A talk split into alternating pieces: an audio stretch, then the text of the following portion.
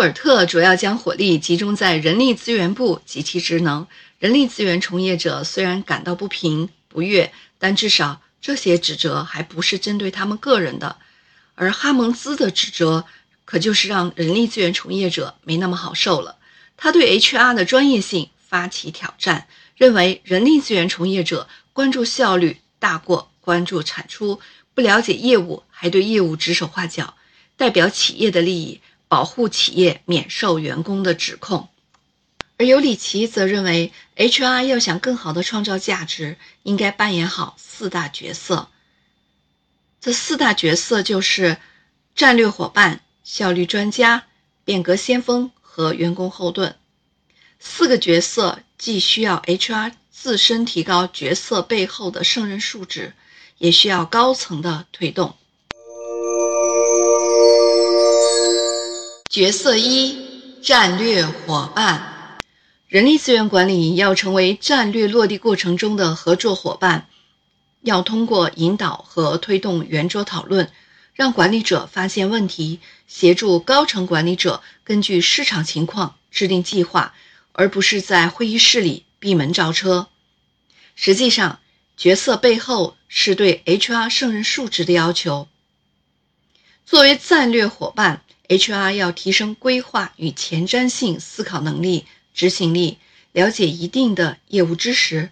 融会贯通人力资源管理理论，为组织更好地提供组织架构设计、组织文化匹配、变革步骤方法等方面的建议和方案。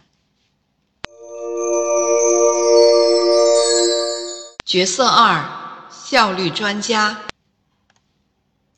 效率专家一方面是指 HR 要搭建资源优化配置的平台，实现内部流程协同。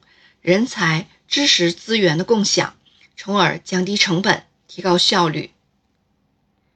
这个角色所需要的胜任素质就是信息技术能力、平台建构能力和资源整合能力。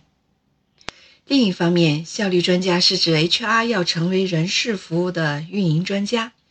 运营通常指的是研、产、销过程的管理。而人力资源运营管理是对人力资源服务性产品的研产销的过程管理，从运营管理变身为运营专家，对胜任素质的新要求就是流程化意识、质量管理知识、运营管理知识等等，从而使 HR 能不断的改进优化服务流程，保证服务质量，降低运营成本，提升组织的效率。角色三：变革先锋。HR 应该成为持续变革的推动者。变革涉及文化导向调整、建立高效能的团队、缩短创新周期、应用新技术等项目。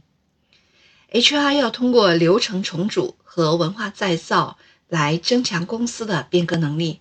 作为变革先锋，HR 首先要有问题发现意识和洞察力。能够在纷繁的因素中找到管理问题的症结所在。其次，HR 要具有较强的逻辑思维，逻辑就是分类和排序。HR 要对多个变革项目按重要性和紧急性分类，并梳理合理的优先次序。HR 还应该运用逻辑思维，快速抓住问题的本质和根源。再次，HR 要结合以往的变革经验，提供合适的变革模型及配套工具方法，有效推动变革落地，积累变革经验。最后，HR 要始终以坚定的信念来消除人们对变革的种种疑虑和抵触，用对变革成功带来新机遇的欢呼，驱散员工对变革的恐惧。角色四：员工后盾。HR 应该在管理层会议上做员工的代言人，积极地向高层反映员工的顾虑和担忧，成为员工值得信赖的人。同时，努力促进员工对公司多做贡献。HR 通过向员工提供职业机会，对员工反映的特殊需求提供各种资源服务，来提高员工的敬业度和满意度。员工没有了后顾之忧，自然会积极的投身于工作，甘愿为组织贡献自己的价值。我们今天所说的四角色模型，早在1995年就被提出了。有了如此完善的解决方案，为什么十年后，也就是2005年，哈蒙兹还要向人力资源从业者发难呢？难道哈蒙兹没有读过尤里奇的理论吗？当然不是。哈蒙兹在自己的那篇檄文中还引用了尤里奇的观点。他很赞同尤里奇对于人力资源四角色和新的胜任数值的构想，但他同时指出，目前企业的人力资源从业者很少能真正做到尤里奇所说的那样。